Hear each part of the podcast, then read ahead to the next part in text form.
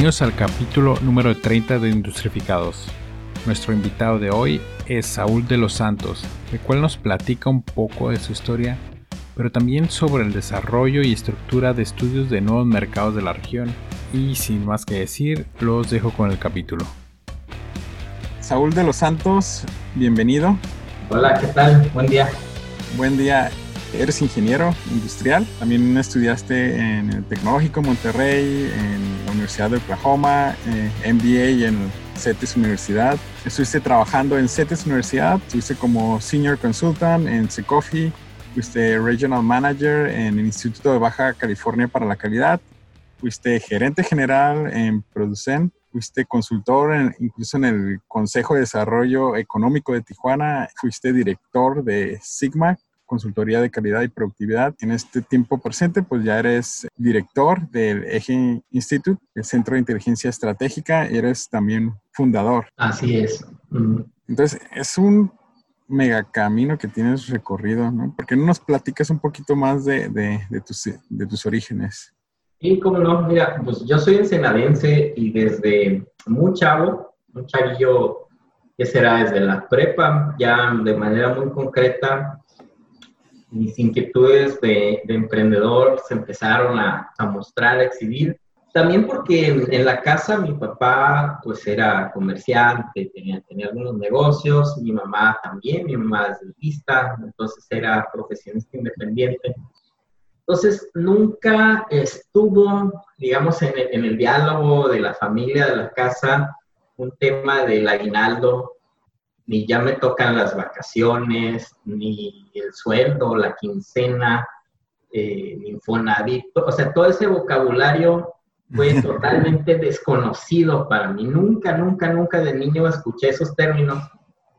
Ya después se me hacían raros y yo no entendía qué era la, porque era la quincena un, tema, todo un tema, ¿no? O ya me tocan las vacaciones. Pero esto significaba, por el otro lado, que pues sí había cierta flexibilidad en la casa, ¿no? De que mi mamá decía, vamos a visitar a tu, tía Los Ángeles y te vas a, vas a salirte temprano de la escuela el viernes porque nos vamos a ir. O vamos a regresar el lunes hasta después de mediodía y entonces avisa que, no vas a llegar temprano. Cuestiones de ese tipo eran, eran como un privilegio, un extra. Eh, y también el otro lado era, pues, que de repente algunas cosas del negocio, del, tema dental de mi mamá o de, la cuestión comercial de mi papá, pues se atendían el sábado o el domingo y demás. Entonces, pues para mí es muy natural entender esa lógica y de hecho he estado tan poco tiempo como empleado que en mi vida, digamos, profesional, que no, no me cuadra del todo es, es el esquema del horario, la quincena y todo esto, y ya me es natural. Entonces, creo que en principio un, tema de emprendimiento para mí viene de ahí, viene de que es una manera natural de, organizar la vida más que una forma, digamos, una visión empresarial de, desarrollar el gran imperio y todo esto. No, no, no. Tiene que ver más con una cuestión de, estilo de vida, ¿no? Y entonces, eh, en mis orígenes de chavito, en la prepa, empezamos una revista, la hicimos bastante lucrativa, era de, no era con fines, digamos, de beneficio propio. Todas las actividades que teníamos en la, en la prepa, en el Cebatis, de esa revista se destinaban a comprar bancas, pintar paredes, botes de basura, etcétera, beneficio para la misma escuela. Pero ya me estaba demostrando eso, que había una manera, digamos, de, de generar riqueza, generar valor agregado y entender que hay un mercado, hay que entender que hay clientes, hay que entender que hay que entregar el tiempo y todo lo demás. Entonces, eh, prácticamente eso, eso se ha, desde entonces, de alguna u otra forma, ha sido parte de mi, de mi estilo de vida. Eh, sí he estudiado muchas cosas y, algunas bastante diferentes al usual. O sea, lo primero que estaba estudiando en la prepa era contabilidad. Y dije, no, la verdad no me veo ahí. No, yo me veo haciendo cosas fuera del escritorio y más en una cuestión de procesos, más en una cuestión, digamos, en un sentido más amplio. Y por eso después me fui al tema de ingeniería industrial, ¿no? Eh, en el inter de, esto, de la prepa y la carrera, estudié una carrera técnica en computación.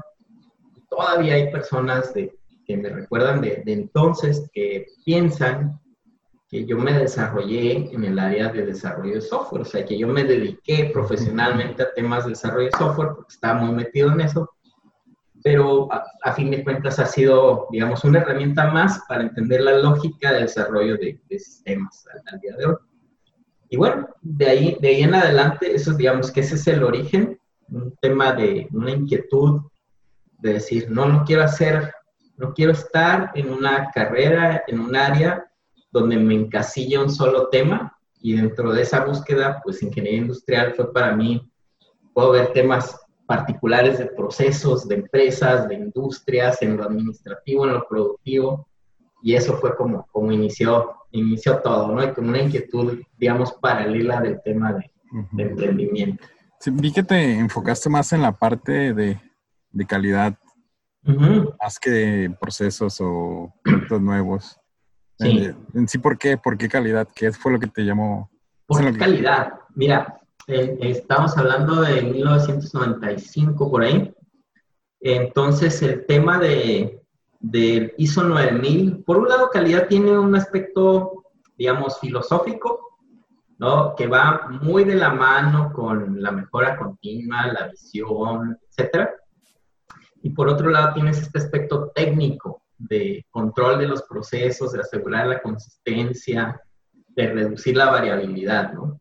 Entonces, entre esas dos, digamos, extremos, la calidad grande, la calidad administrativa y la calidad técnica, la calidad en lo operativo, resulta que me, las materias me interesaron en la, en la escuela, eh, se me hicieron fáciles, muy, muy ad hoc, digamos, muy lógico el, el enfoque de lo que se planteaba en esas, en esas materias.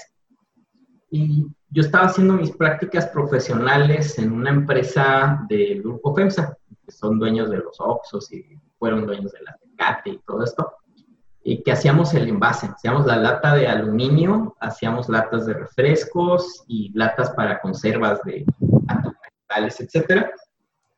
Y había estado en un área de planeación de producción, pronósticos, Luego, ahí hice mis prácticas. Después dijeron, oye, ¿por qué no te quedas? A pesar de que, de que ya terminaste tus prácticas, pues puedes seguir colaborando por acá. ¿no? Era un esquema tipo medio tiempo. ¿Como ingeniero? Como, más que, todavía no era ingeniero, ¿no? Porque una de las políticas del grupo es que las contrataciones ya de base, solo, hasta entonces eran solo para egresados. Estamos hablando que yo estaba a la mitad de la carrera, ¿no? Entonces, este, en ese sentido, tenía un puesto como más como el auxiliar de ingeniería, de primero, auxiliar en, temas de planeación, sobre todo pronósticos de producción, gran lección en la vida. Eh, segundo proyecto tuvo que ver con el área de manufactura, establecer controles y métricos para saber cómo se estaba desempeñando el proceso. Y el tercer proyecto, que yo ya estaba casi, casi por, por irme, había pasado cerca de un año en esa, en esa empresa, y dije, bueno, vamos a, a probar a una maquiladora. Y me iba a una maquiladora que hacía cuestiones de costura, mochilas, belices, etcétera. Pero se, se, abrió la oportunidad de quedarme en esta, que es una fábrica, es una industria de transformación con ingeniería y en, todo, en todos los sentidos una, una fábrica. Entonces preferí quedarme ahí y, este, y el proyecto que se estaba dando tenía que ver con implementar y certificarnos en ISO 9000. Era la primer planta, fue la primera planta en certificarse localmente en Ensenada y una de las quizá primeras 10 a nivel del estado. Entonces, lo que estábamos haciendo era jalar conocimiento de las plantas de Monterrey, de Toluca, de consultores nacionales, de consultores internacionales, y era, digamos, un tema que en el momento despegaba. Y para mí eso también es un gran aprendizaje. El subirse, a veces no le atinas, ¿no? Puede, puede ser que hay una moda administrativa, alguien dice, esto va a pegar, y resulta que al año, dos años, no, no hay tantos casos, no es un boom en la implementación. Pero cuando uno en su carrera temprana tiene la oportunidad de meterse a un área emergente, te puedes ir con la ola puedes desarrollarte hasta cierto punto en un área que no está tan competida y que puedes rápidamente pues, tener una, una ventaja competitiva en tu currículum de ser un conocedor del tema. Y eso fue para mí el, caso de Fábricas Monterrey con, con, ISO 9000, ¿no? O sea, estar muy, muy temprano en lo que eran las certificaciones, que ahorita ya no son, las ISO 9000 pues ya no son el gran tema, pero siguen estando como una de las tecnologías, digamos, de base de la industria. Entonces, por eso, por, por justamente por eso, eh, después hubo un tema de que toda la exportación de alimentos por, la, por el Tratado de Libre Comercio iba a ser altamente regulado. En temas de sanidad de alimentos iba a ser, digamos, que lo, lo, más riguroso, todas las plantas en México que quisieran exportar tenían que cumplir estándares equivalentes a los de la FDA y demás.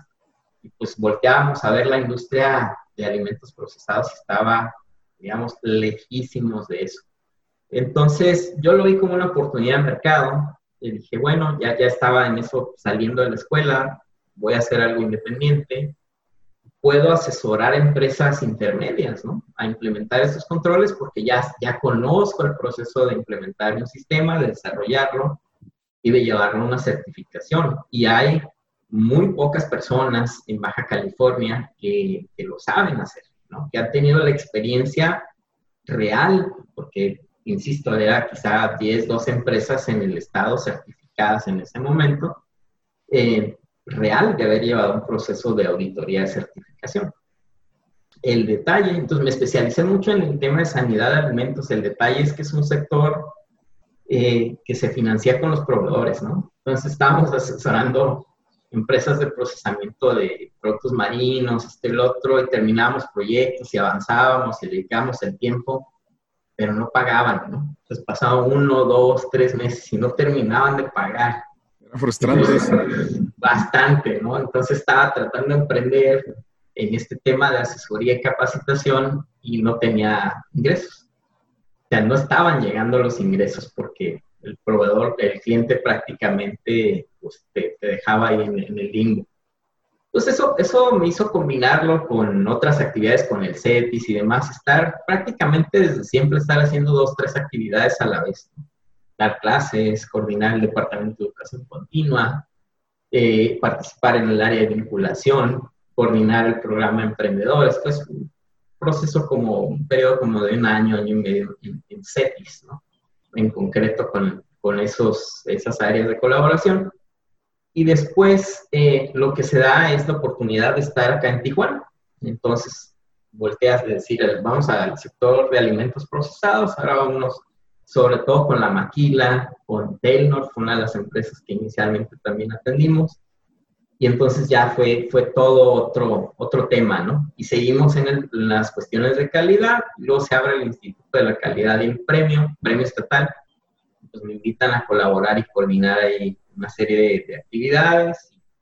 Digamos que eso, eso me llevó a estar de lleno metido en los temas de calidad por unos 6, 7 años, de lleno. Y después de eso ha sido un área complementaria a, las demás. Ok. Oye, y bueno, tú eres un oportunista, ¿no? Digo, en el buen sentido. sí, porque, o sea, veo que donde tú ves como la ola, pero de aquí a, un kilómetro y dices, ah, pues esto es lo que viene y a esto le tengo que meter. Sí. Pero te, gusta entonces, te gusta la incertidumbre, ¿no? Hasta cierto punto. Ah, eh, más, bien, más que la incertidumbre es la complejidad. Yo creo que es, es, es a lo que me he dedicado, a tratar de profesionalmente explicar cosas que no son tan obvias. Ese, ese ha sido un gran tema de los últimos 20 ah, años en mi, en mi trayectoria. Si dijera, ¿cuál es el común denominador? Es ese. Explicar cosas que no son tan obvias. Y es porque, porque es difícil y lo ves como un reto o simplemente porque ves que es una oportunidad grande? No, bueno, una es que yo creo que ya, ya, ya menos, ¿eh? Pero antes, cuando se trataba de temas competitivos, era como demasiado competitivo, me engranaba demasiado en un tema competitivo, ¿no? Y, como que no me gusta tanto eso. Entonces, yo prefiero encontrar un terreno que nadie está explorando y de ahí generar valor a estar uno a uno contra un competidor. Yo sé mejor, yo tengo más trayectoria, yo tengo más eh, esto, el otro. No, no. Más bien mi propuesta es, yo te ofrezco algo que nadie más te está ofreciendo, punto, ¿no? Entonces, en nuestras actividades actuales tenemos un área de capacitación especializada, pues tratamos de, de sacar los más productos diferenciados que se puedan, y otra de consultoría e investigación. Entonces, en la de investigación hemos hecho en 12 años cerca de 100 proyectos. Eso es mucho si consideras que los proyectos son de, de, meses, ¿no? Sí. Y de complejidad grande. Y en la gran mayoría, 70%, 80%, nunca hemos estado compitiendo con nadie. Oye, este, regresándonos un poquito, este, ¿cómo es que fundas Axis y, en sí qué es? es cierto, no hemos dicho qué es. que las cosas se van dando, ¿no? Pero eh, mi historia cuando salgo de la carrera y digo, ¿qué voy a hacer? ¿Voy a estar más de un lado independiente o voy a trabajar para una empresa? Y digo, creo que preferentemente voy a trabajar por mi cuenta y puedo colaborar con instituciones eh, con esquemas flexibles, ¿no? O sea, como el CETIS, la Ibero o algunas otras dando clases o teniendo algún proyecto, porque eso, sobre todo al inicio, este es un tip también para emprendedores, te da un cierto ingreso fijo que te quita preocupaciones. Uno de mis, de mis jefes, Vidal Treviño, cuando estábamos en este tema del Instituto de la Calidad, decía que con dinero se te quita lo menso, ¿no? Es otra palabra, pero ya con dinerito se te quita lo menso. Y sí es cierto, cuando no tienes una base de un ingreso mínimo, tu capacidad de generar visión se limita bastante. O en el otro extremo, puede ser bastante creativo, ¿no? ¿Pero es por el hambre? Ajá, el hambre genera necesidad. Eso es cierto, pero también es cierto que si tienes tanta hambre que te duele el estómago, entonces solo puedes pensar en comer, ¿no? Entonces, eh, eh, eh, ese balance diciendo de dónde voy a generar un ingreso base que me ayude a no, no preocuparme y poder tener visión y poder construir algo de mediano a largo plazo. El problema es caer en el truco de la conformidad, de decir, ah, pues es que con esto, si ese poquito que gano para mis gastos básicos lo incremento un poco más y lo incremento un poco más, eh, pues ya, está bien, ¿no? Y entonces nos olvidamos de emprender porque tenemos ingreso fijo. Entonces, ese, balance yo creo que es dinámico, o sea, hay que ver todo en el contexto de dónde estamos. Eh, justamente, ese es el tema, pues es, donde parte el tema de complejidad, ¿no? Tú probaste de los dos, ¿no? Sí, y siempre he estado de los dos. Y hay momentos en mi trayectoria donde estaba en tres o cuatro negocios al mismo tiempo. Entonces, algunos casi me generaban dinero, pero me daban currículum. o sea, ser el director regional de una agencia de certificación de ISO 9000, 14000 y me llevó a muy poco dinero. Me llevó a muchos contactos y me llevó a entender cosas que de otra manera, desde el punto de vista de consultoría, no hubiera visto y agregar ciertos temas en mi currículum. Entonces, poder como navegar en varios ámbitos a la vez de manera dinámica pues tiene su, chiste, ¿no? Y absorbe mucho tiempo. ¿Y a Axis cómo, cómo llegaste? ¿Cómo llegamos? Bueno, ahí va. El asunto es que yo estaba en los temas de calidad por contactos, justamente por personas que había conocido, llego a Vidal Treviño y le digo, oye, ahora que van a empezar el Instituto Estatal de la Calidad, pues quiero ser tu consultor, ¿no? Y me dice, no, ¿cuál consultor? Si te ando buscando, quiero que te subas para que me ayudes a echar a andar esto. Entonces, dos, dos años, poquito más de dos años, diseñamos el instituto, los programas, implementamos el Premio Estatal de Calidad, eh, fuimos a congresos, compartimos con otros estados, etcétera. Y eso me puso, por esta trayectoria de calidad, en el terreno de visualizar lo que sucedía en el gobierno del Estado descubrir la Secretaría de Desarrollo Económico. la gran mayoría de la gente, la gran mayoría de las empresas ni se enteran que existe.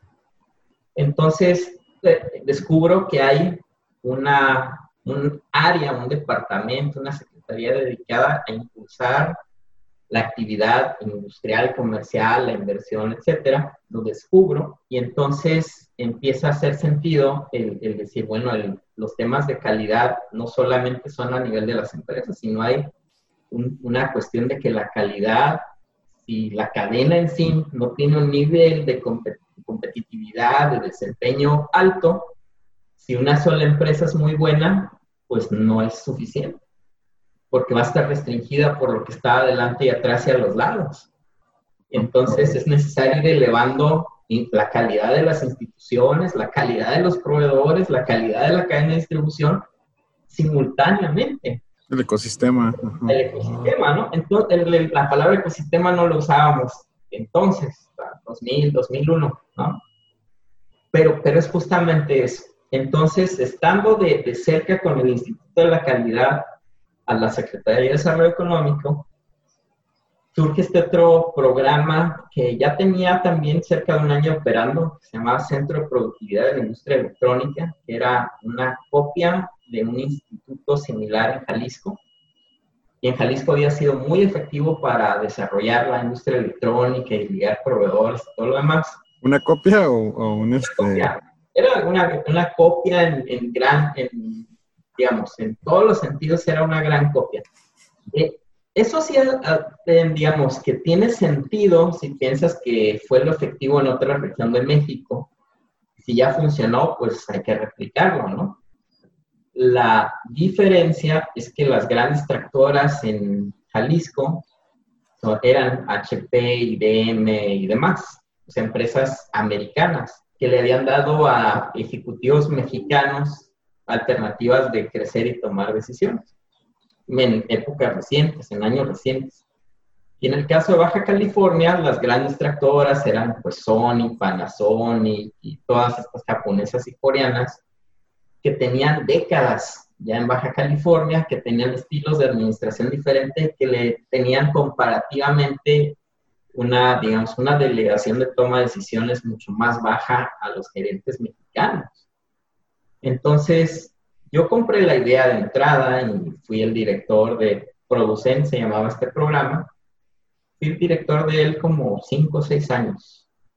Pero el primer año, casi nada de lo que hicimos funcionó. O sea, hicimos un esfuerzo muy, muy, muy grande y la industria no reaccionaba, no quería sentarse a la mesa, hacer proyectos de desarrollo, la industria electrónica. Entonces, lo replanteamos, dijimos, eh, vamos a hacer algo que sí genere valor y generamos un concepto de centro de inteligencia estratégica que tenía que ver con analizar las tendencias, analizar, digamos, lo que en el contexto internacional estaba pasando en el sector y voltear y decir qué tiene que ser Baja California. Y ahí una de las cosas que se conjugó fue que yo había entrado a la maestría del TEC, justamente, que era en sistemas de calidad y productividad, entonces era, para mí era una especialización en, en los temas de calidad y resultó para mí ser otra cosa mucho más valiosa, porque las materias de sistemas, pensamiento sistémico, análisis de sistemas, simulación, modelación, etcétera, me estaban diciendo que en realidad puedes entender la complejidad de esto, que cualquier sistema sea el que sea, físico, natural, humano, industrial, lo puedes modelar y lo puedes entender. Y si lo puedes entender, lo puedes futurear, porque puedes decir si se mueve tal y tal, entonces sucederá tal y tal cosa. Entonces puedes, eh, digamos, predecir o visualizar el futuro, pero también entender cómo se modifica el futuro. O sea, qué variables hacen que ese futuro, que no es único, pueda ser diferente, diferente al que sería de una manera, digamos, como tendencia si seguimos la pauta que llevamos, ¿no?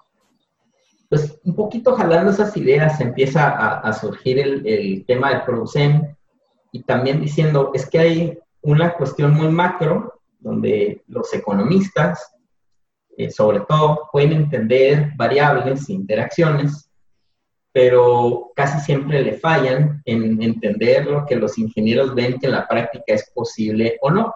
¿Y cómo funcionaba este programa?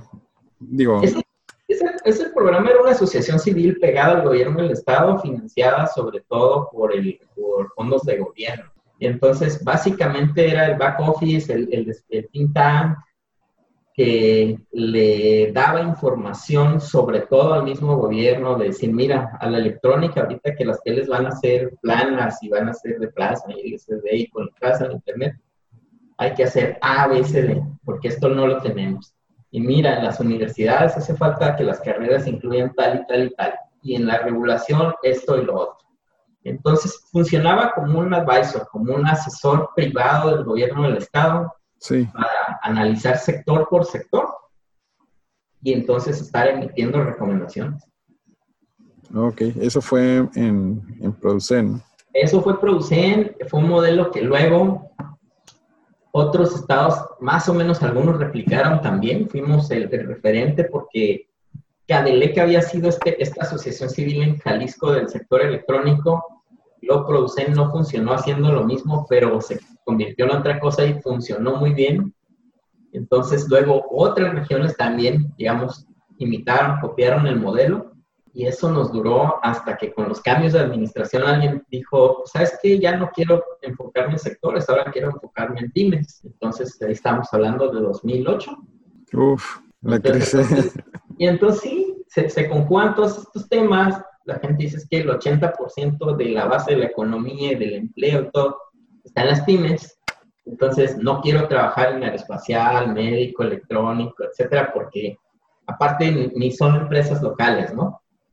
Entonces nosotros, pues, ¿qué hacemos? No? Nos, nos confrontamos, tratamos de convencernos de que los sectores son importantes por todos estos otros beneficios o nos dedicamos a seguir trabajando en lo que aprendimos a hacer y que nosotros mismos creamos, conjugando, como te digo.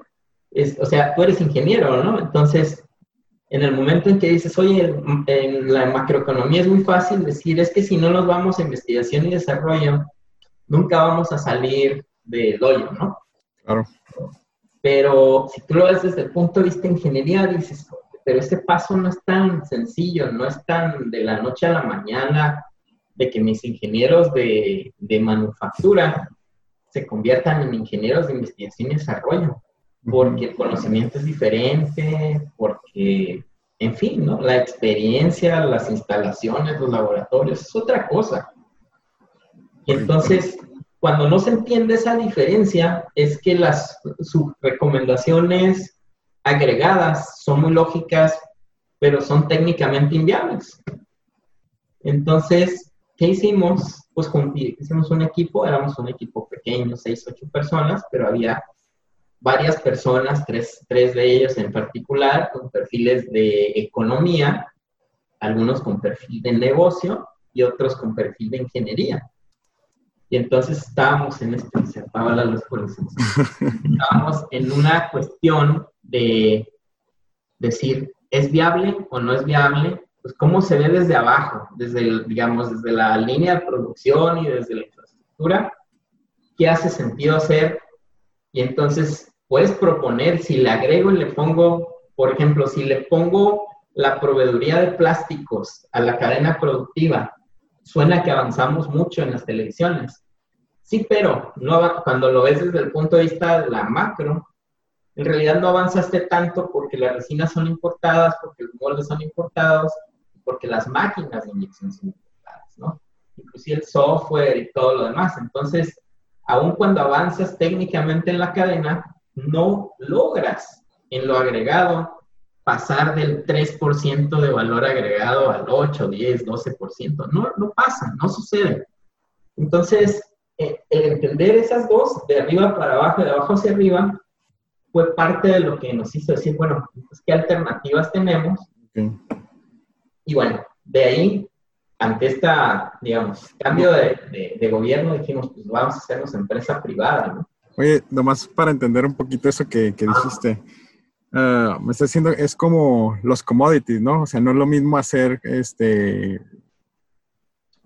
O sea, producto como materia prima, como lo que son alimentos, que es un producto que se puede consumir rápidamente, a hacer una pieza muy específica de un televisor o de, un motor que le estás agregando un poquito de, un poquito de, valor y a la cadena.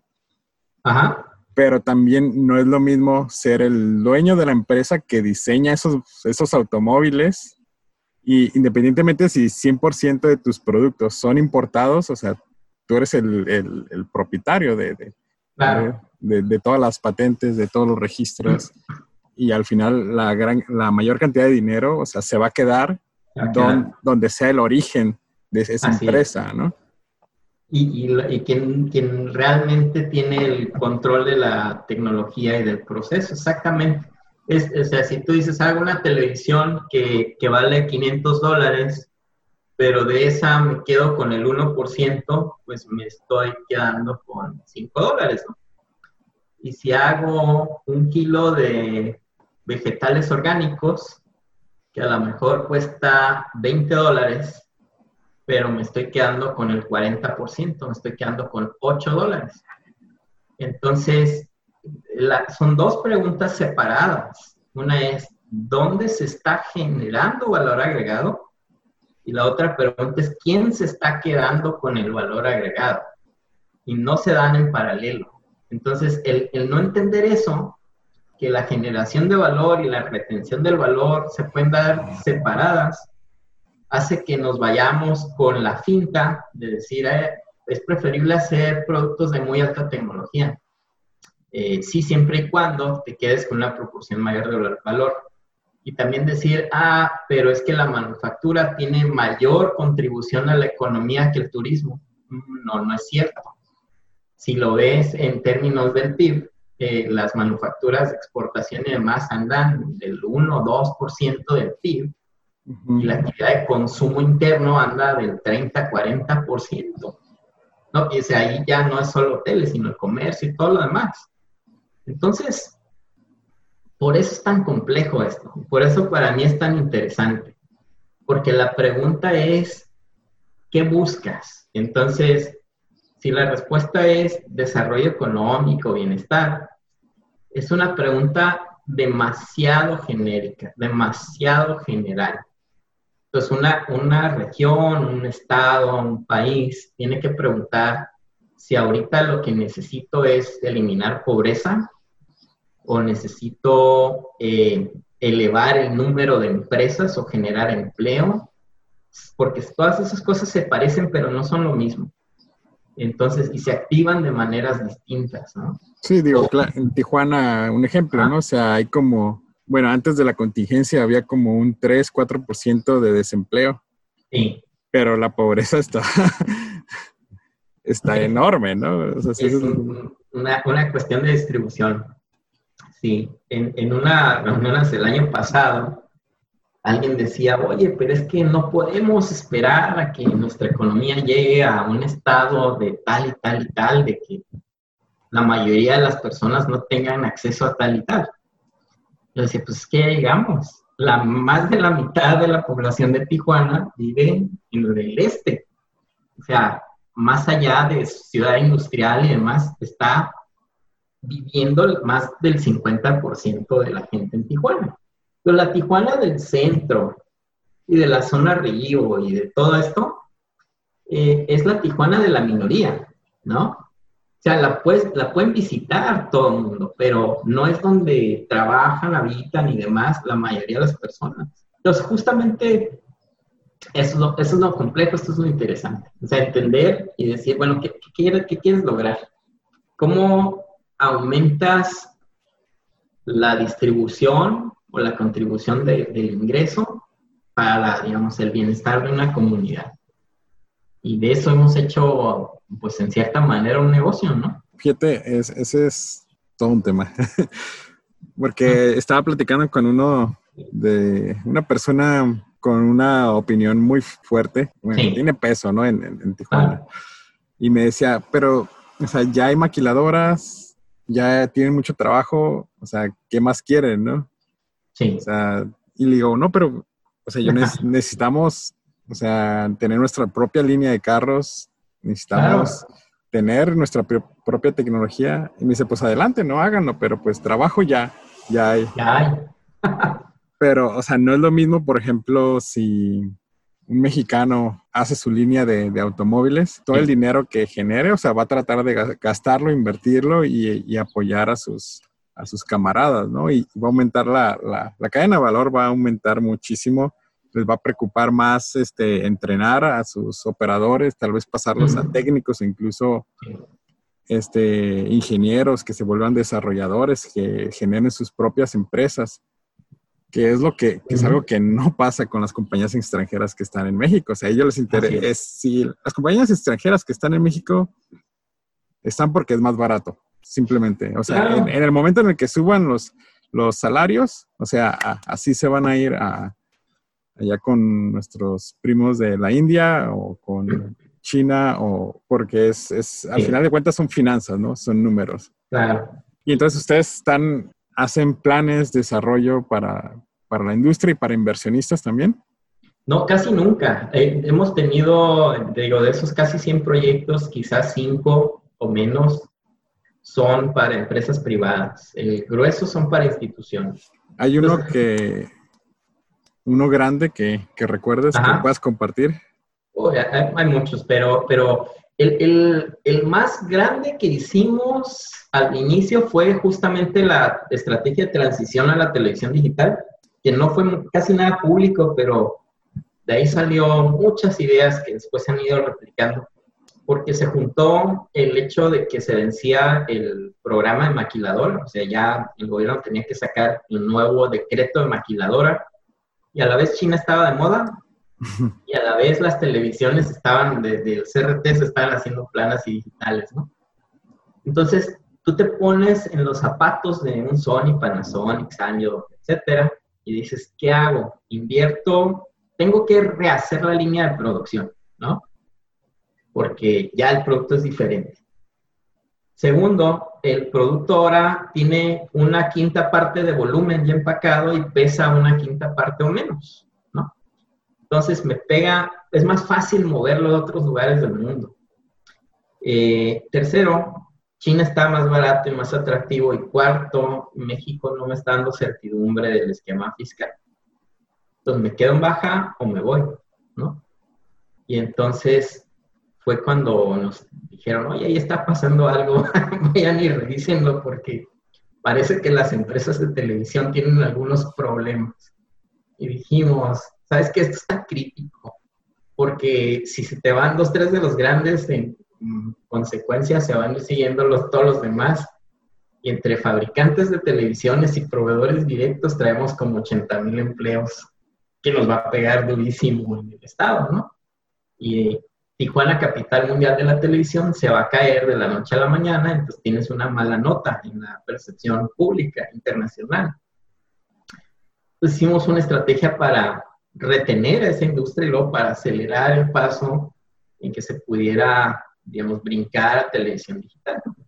Y ese proyecto fue bastante, bastante exitoso. Entonces, este, nada más que se nos olvidó la lección, porque la cuestión era, ahorita vamos a hacer un plan de emergencia para brincar a televisión eh, plana, digital, rápido, pero luego sigue pendiente la tarea que tú decías de cómo le hago para generar más valor y participar en el diseño. Y entonces sí tienes, digamos, mayor eh, manejo, mayor, mayor participación de la, de la, industria. Y eso ya no sucedió, nos seguimos quedando después solo en la, maquila, en el ensamble. Ese es uno de los grandes. El planes regionales hemos hecho eh, recientemente a Caborca. No es un proyecto grande por la dimensión del municipio, pero es grande para ellos como comunidad, porque tiene una economía, una región desértica, pero muy fértil. ¿Dónde está? Perdón. Caborca en Sonora, ah, okay. de Sonora, por ahí.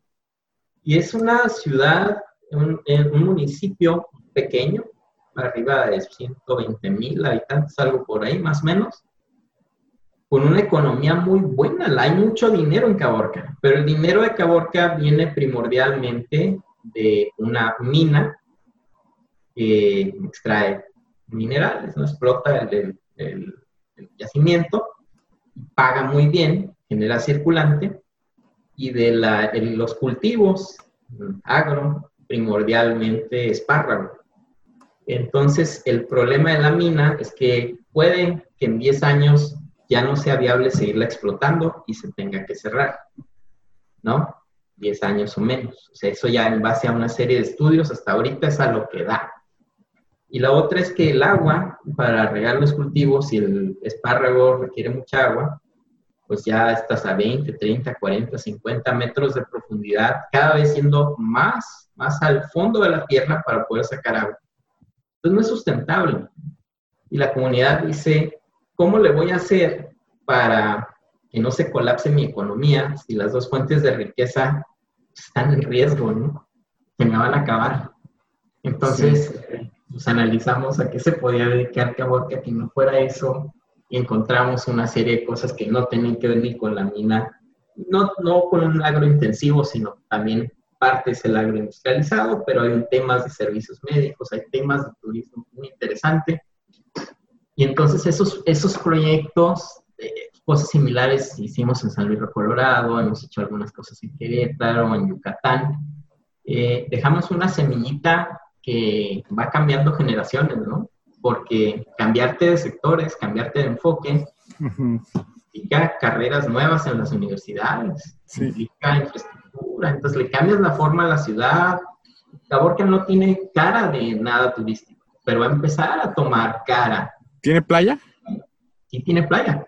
No, no, no, dentro del municipio, de la cabecera municipal, pero dentro del territorio municipal tiene unas playas, una de ellas se llama Puerto Lobos, con características wow, ¿no? Y el punto es que como todavía no está desarrollado, perfectamente te permite planear el desarrollo.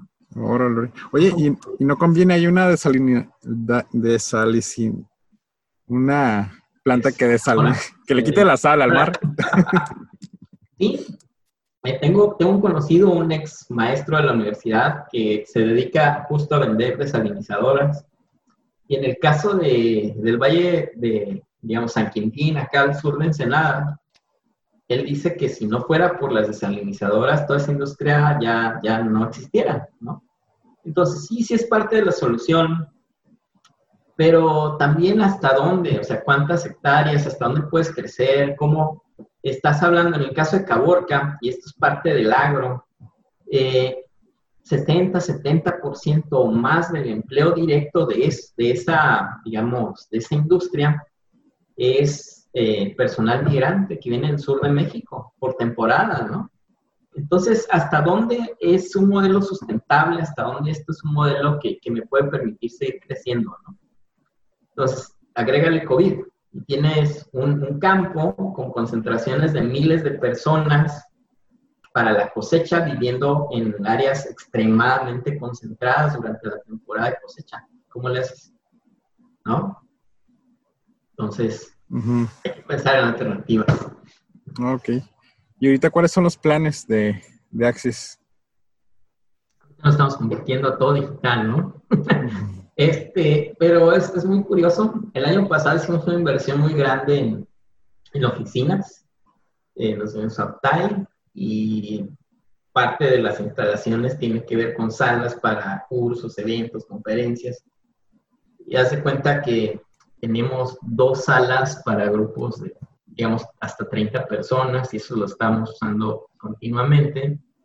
Y tenemos una sala que nos da capacidad hasta para 150 o más personas, tipo auditorio. Y la terminamos de equipar una semana y a la siguiente cerramos, ¿no? Entonces. Súper. Claro, vimos el futuro, todo, claro, claro, claro. Tecnología funciona siempre. Un buen albergue ahí para. Ajá, casi, casi. Este, no, la verdad es que siempre hay, factores imponderables.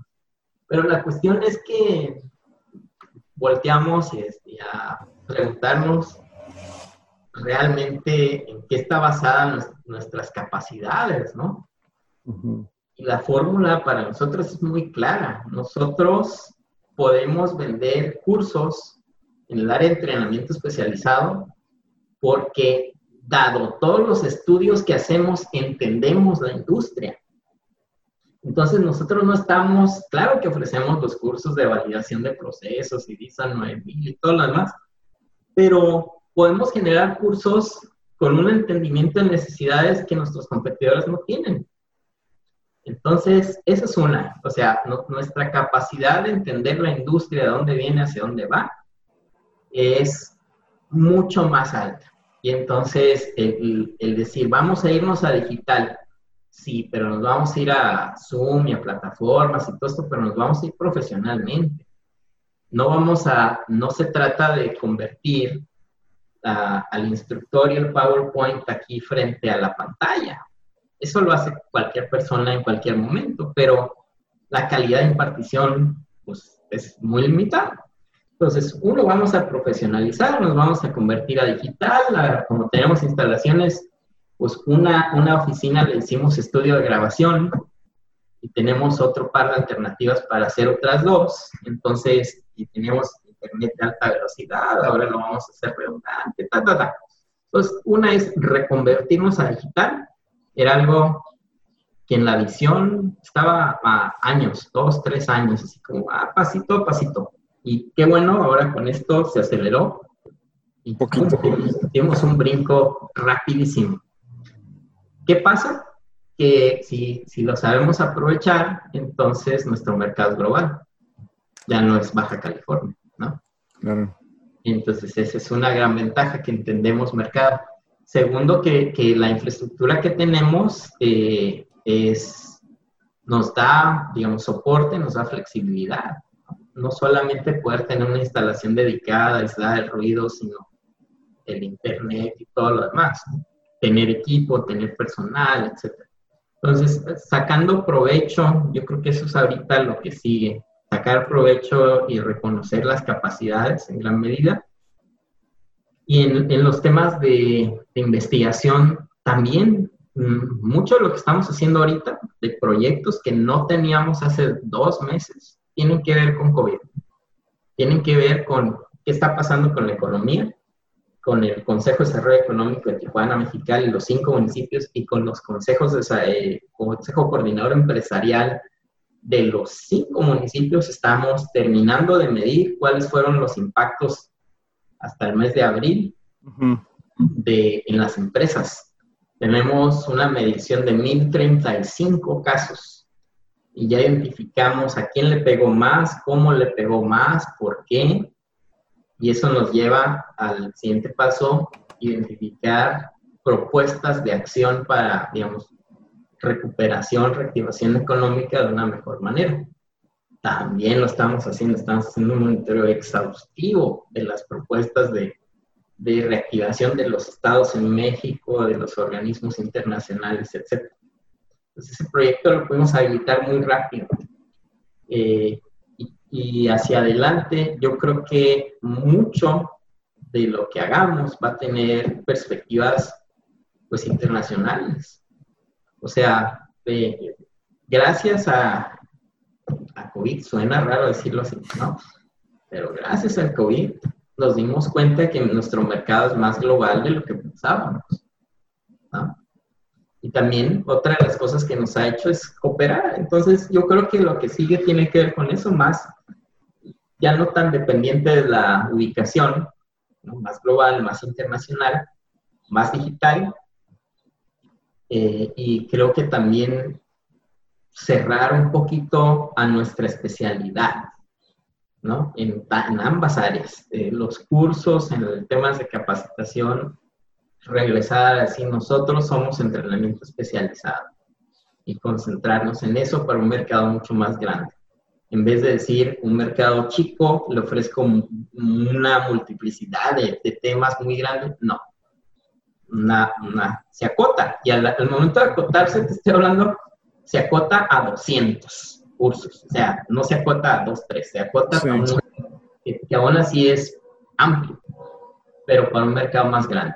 Y colaboración, creo que apenas estamos desarrollando modelos, porque nuestros clientes de investigación, aparte de los gobiernos y las cámaras, también han venido siendo muchos centros de investigación del CONACYT. Nosotros le hemos hecho estudios, hemos colaborado con estudios del COLEF, del CICES, del SICA en Saltillo, de, en fin, como 8 o 10 de los centros de investigación del CONACYT que tienen, del CINVESTAB, etcétera, tienen científicos del más alto nivel de México, pues nosotros les hacemos algunos estudios de perspectiva industrial, de oportunidades de expansión y colaboración con la industria, etcétera. Entonces, ahora se, se voltea un poquito la fórmula. Los hemos ido integrando algunos como colaboradores de proyectos. Entonces, no solo son clientes, sino ahora que son aliados. A lo mejor en algún momento serán proveedores.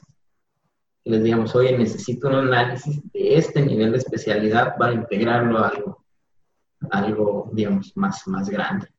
Pues yo creo que eso sí, más internacional, eh, más colaborativo en, particular. Oye, ¿te animarías a hacer una predicción? ¿De qué? el las elecciones de Baja California, no, no, no, no, no, este, sobre tu empresa y sobre el ecosistema y sobre ti. Ajá. De aquí a cinco años. Uf, una, bueno, una wishful thinking versus predicción.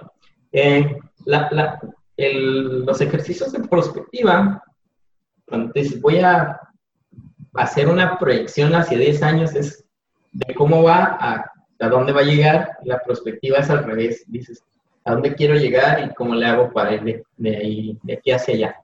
Entonces, la de la empresa y la mía son más prospectivas y lo del entorno, el ecosistema es más proyección quizá que prospectiva, ¿no? Pues yo, yo quiero en unos años, eh, sobre todo, ser más independiente de la empresa, es decir, que la empresa sea más autónoma, que más personas tomen eh, participación, toma decisiones, y yo hacer más proyectos abiertos y colaborativos. Yo me veo mucho ligado a investigación con instituciones y a la academia. Me encanta viajar, he viajado mucho. Ahorita, quién sabe qué va a pasar con eso, pero pues eso, eso, era lo que me interesaba, decir, ah, pues me invitan a dar una clase en la maestría de... Con traje espacial. Sistemas productivos en América Latina, pero esa clase se está dando en Francia, ¿no? Sistemas productivos en América Latina. Y ahora le voy un mes y allá me quedo y doy una clase. Ahora va a estar bien aburrido porque va a ser por Zoom, ¿no? Desde tu cuarto. Eh. la cura de esa parte. Pero sí, yo, yo me veo más haciendo eso, más haciendo una labor de, de visión y de coordinación de actores. Ahorita todavía participo mucho, mucho en la operación. Para la empresa, ah, yo creo que eh, ahí tenemos que considerar, yo sigo manteniendo este tema del despacho boutique, o sea, de 10, 15 colaboradores, algo por el estilo, muy enfocado y que crece cuando colabora, ¿no? Crece agarrando a los especialistas de sus redes cuando lo necesitan. Y no, no veo ni sucursales, no veo el gran crecimiento en número de colaboradores. Veo más un crecimiento en, en la sofisticación de los proyectos que vamos a hacer. Eso sí lo veo. Y también algo que ha pasado últimamente, últimamente estoy hablando de meses, es la incorporación de tecnologías para hacer análisis. Entonces, yo creo que software con un Excel con inteligencia artificial, ya hay algunas cositas. Pero imagínate eso, imagínate un Excel que tú metes tablas de datos así de sencillo para el usuario en general, metes tablas de datos, programas ciertos algoritmos base, dices, estas son las variables, así las entiendo, pero el, el, Excel la mejora, mejora tus fórmulas él solito. Y te dice, no, de la que tú pensaste es la, la versión 2, 3, 4, 5, 8, y ahí te va una mejor interpretación de los datos y ahí te va una mejor predicción. Entonces creo que, que tenemos que ir por ahí, tenemos que movernos de 20 años de analizar los datos a pie y con nuestro cerebro a descargar cierta parte de esos procesos a que un sistema lo haga, ¿no? Entonces, a mí me gustaría ver en la empresa eh, como te digo, algo compacto, muy especializado y más tecnificado, con un mejor uso de la tecnología en los procesos. Y a nivel ecosistema, ecosistema Tijuana, ecosistema Baja, ecosistema País. Muy complicado. Ecosistema Baja. Eh, tenemos un gobierno del Estado que es para dos años. El tema de la semana pasada. ¿no? que, están peleando por... y yo creo que eh, eh, mi, mi experiencia, no solo aquí, en muchos lugares, es que las regiones finalmente operan por la misma dinámica. Las regiones no obedecen mucho a las fronteras de municipios, ni de estados, ni nada. Las regiones se autodefinen, tienen que ver más con la geografía, con la historia de cómo se generó un asentamiento y todo eso. Pero las políticas para incidir en ellas son esencialmente estatales, no son ni federales ni municipales, son esencialmente estatales. ¿Por qué? Porque los, los presupuestos están digamos, en más medida, en mayor medida para infraestructura y demás, y las leyes en los estados, en los municipios, obviamente están en mayor escala en lo federal, pero en lo federal no puedes particularizar. Entonces tienes que hacer políticas que son lo mismo para Tijuana que para Chiapas, que para Caborca, que para quien sea, ¿no? Entonces no tienes ese nivel de, de, de incidencia directa. Entonces, yo creo que sí va a tener mucho, mucho, mucho que ver el futuro con hacia dónde, de qué manera se conforme el siguiente gobierno. Más que lo que haga la iniciativa privada. Hay muchas voces que, que para mí habla de hartazgo, habla de, de estar cansados, de no poder avanzar. ¿no? Muchas voces que dicen, si el gobierno no lo ha podido hacer, lo tenemos que hacer nosotros. Eh, la verdad es que hay cosas que solo el gobierno puede hacer. Y en N casos nacionales e internacionales yo no he visto ninguno, ninguno, ninguno, donde la transformación realmente se haya dado solo por la iniciativa privada. Puede ser que el liderazgo nazca de la iniciativa privada, pero los instrumentos son del gobierno.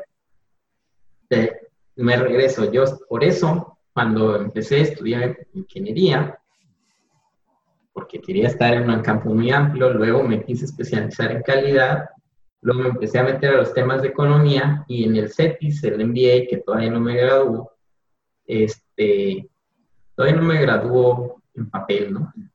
Ah, ya terminaste, pero no has hecho la tesis de... No, tenemos un trámite de, la revalidación de unas materias del TEC, nada más ahí, atorado. Pero, o sea, no tengo el papelito de, de el MBA pero con especialidad en administración pública. Entonces, parte de lo que quise complementar ahí, de otra manera el MBA no me hubiera interesado prácticamente para nada, ¿eh? no, no, no era así como mi, mi gran tema del MBA.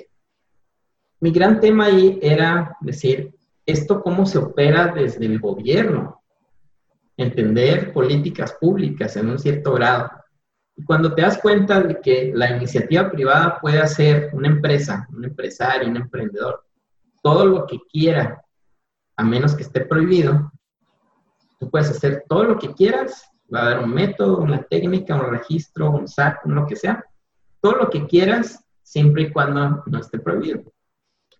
Pero el gobierno es al revés. El gobierno solamente puede hacer lo que está facultado. ¿Sale?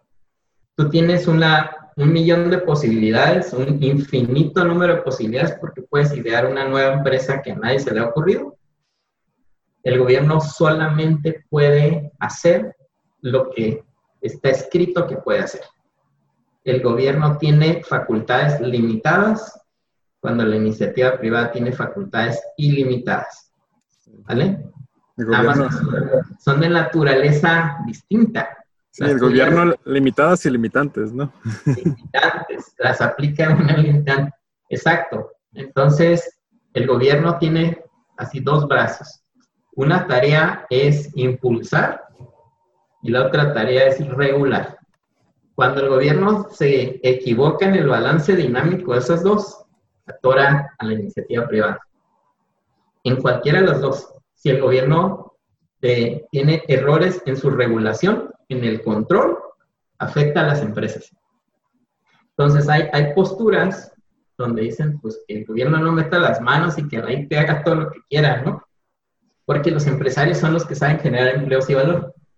Eh, no funciona. No funciona porque hay actores dominantes que tienden al monopolio, ¿no? Y entonces cuando se desbalancea, se, se concentra y se concentra cada vez más y más y más.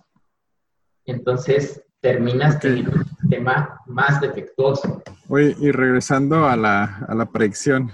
¿Sí? El punto es que depende. Mi predicción es que la vamos a regar todavía otro ratito. Ah, súper bien. ¿Por qué? ¿Por qué? Porque dependería eh, de que podamos generar candidatos a la gobernatura frescos y vamos a tener un montón de refritos, ¿no? O sea, fórmulas probadas que no son las que necesitamos. Estamos, tenemos una nueva realidad por todo, por el COVID, porque la economía ya venía en recesión, porque hay muchas nuevas tecnologías, porque la gente está cansada, por lo que tú quieras. Tenemos una nueva realidad. Entonces necesitamos líderes nuevos, ¿no? Nuevos líderes. Y yo creo que no va a pasar. Yo creo que como los que van a proponer candidatos son los partidos, porque son los únicos, también puede haber independientes, ¿no? Pero, digamos, el, el, el voto duro todavía pesa mucho, las alianzas pesan mucho, etcétera. Entonces, no creo que ningún partido tenga una propuesta fresca de, de candidato. Ningún partido con posibilidad real de ganar. Oye, y en el ambiente de innovación y manufactura, más del, del, parte empresarial, como del, empre del, emprendedor. Sí, bueno, eh, yo creo que el, ecosistema está tratando de madurar, está tratando de dinamizarse, ¿no? Ariosto, en el CDT, qué bueno que está ahí, y muchas cosas. Este, yo creo que desde el punto de vista de innovación, emprendimiento, así como muy desde abajo, podemos sacar ventaja. Sí, sí creo que va a haber, eh, digamos, un, un, buen número en Baja California, en Tijuana, de emprendimientos entendiendo esta realidad, entendiendo un contexto de proximidad con Estados Unidos, entendiendo quizá las diferencias de Estados Unidos con China. N. Creo que puede haber un brote de emprendimiento eh, frugal. Echarle un ojo al tema de economía frugal, este tema de, de echar mano de lo que tienes. Y creo que sí, va a haber un boom ahí de emprendimiento nuevo, ¿no? O sea, ahí creo que la dinámica desde el punto de vista de innovación emprendimiento es muy buena y a la par el ecosistema de instituciones creo que va a ir este, haciendo su chamba, ¿no? cada vez más instituciones, la UTT, etcétera, están pues echándole el ojo a, apoyar estas iniciativas, ¿no? Hay gente joven, fresca, etcétera, eh, metida, metida en estas instituciones, insisto, Ariosto, está Israel ahí en la UTT, etcétera. Eso yo lo veo con muy buenos ojos. Creo que mucho va a tener con, que ver con el cambio, quizá generacional de, de liderazgo. ¿eh? Uh -huh. Oye, Saúl, este, pues vamos cerrando. Ahorita digo, podríamos platicar unas cuantas horas más. Claro. Pero eh, siempre hago al final una serie de preguntas sí. para conocerte un poquito más y son muy importantes. La primera pregunta, igual te puedes explayar hasta donde quieras, ¿no? Ahora breve. ¿Cuál es tu, tu comida favorita? Uy, mi comida favorita, en general, tipo comida italiana. Pero todo lo que sea así grasosito en la, casa, en la calle, picante, etcétera. Que ahorita estoy castigado todo eso. Me encanta, ¿no? Soy, soy fan de, de, ir a andar explorando tipos de comida. ¿La mejor bebida? Mi mejor bebida ahora es el mezcal. Esto okay. tequila que por décadas fue mi predilecto. ¿El mejor libro? Uy, híjole. Mejor libro. No quiero verme como Peña Nieto, ¿no? No, no, yo creo que eh, con el paso del tiempo ya leo casi puras cuestiones técnicas últimamente. Entonces, de mis, de mis libros predilectos, 100 años de soledad, que lo leí hace 12, 15 años y lo, yo creo que ya lo tengo que volver a leer antes de que salga la película. Es mi favorito, ¿no? Porque justamente tiene complejidad, ¿no? Tiene todas esas historias combinadas. Eh, Macondo, Macondo es, para mí es como, muchas veces cuando estoy hablando en, en las regiones con los grupos de actores locales, les digo, es como Macondo, ¿no? Es una comunidad esperando que llegue el tren de desarrollo que está anunciado, que algún día va a llegar y todos vamos a ser ricos y felices y va a llegar la prosperidad, pero hay que quedaste 100 años esperando. Sin spoilers, pero lo acabo de comprar apenas. Ay, qué preguntas. Era la película. Compré, compré la edición especial de aniversario. Ándale, por ahí lo tengo. No, no digas más, bro. No digo más. Pero, pero eso es sencillo. A veces la gente se queda en la historia de, de los personajes, pero los 100 años de soledad no solo es de la vida de los personajes, sino una comunidad esperando que le llegue de fuera el progreso. Ya me mataste el libro. ¿Para qué preguntas?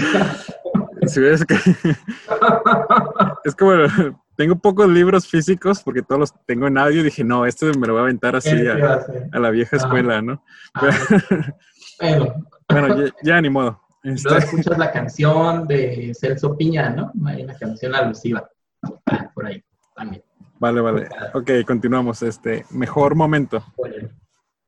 Mejor momento, ay, caray. No, no sé, a mí me encanta en, general cuando estoy viajando y conociendo lugares sin un, sin un plan, ¿no? Descubriendo. Para mí eso es.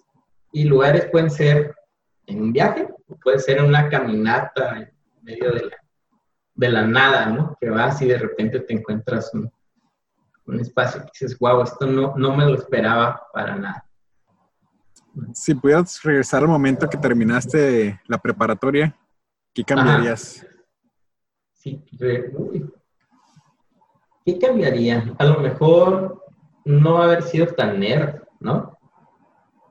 Creo que me pude en la prepa y cuando terminé la prepa, una preocupación era eh, la beca del CETIS, ¿no? Pagar, tener buenas calificaciones y entonces creo que me puede haber divertido más. No. Digo, no, no, no me lo pasé tan mal, pero sí, pero sí, creo que hubiera balanceado mucho más eso. ¿A una habilidad inútil que tengas? Una habilidad inútil. ¿Qué puede ser? ¿Qué puede ser una habilidad inútil? Digo, si no tienes, no, no pasa nada, ¿no? No, no, seguramente tengo una por ahí, pero no sé. No, te la debo. Ok, perfecto. Y si pudieras enviarle un mensaje de WhatsApp a todos los mexicanos, ¿qué diría? Yo creo que, que volteen a ver sus capacidades, volteen a ver para qué son buenos, no, no afuera cuáles son los problemas, sino cuáles son sus verdaderos activos, ¿no? Y de ahí hagan algo.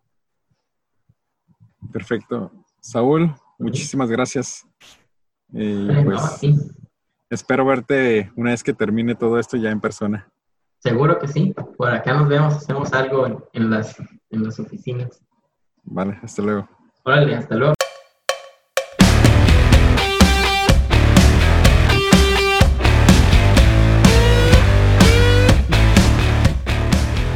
Caos es traído a ti por Industrify, la plataforma para maquiladoras y proveedores industriales. Y antes de cerrar, quiero agradecerte por estarnos escuchando y me gustaría saber un poco más de ti. Si te gustó el podcast, danos 5 estrellas en Apple Podcast o danos tu opinión. También nos puedes encontrar en Facebook e Instagram. Y hasta la próxima.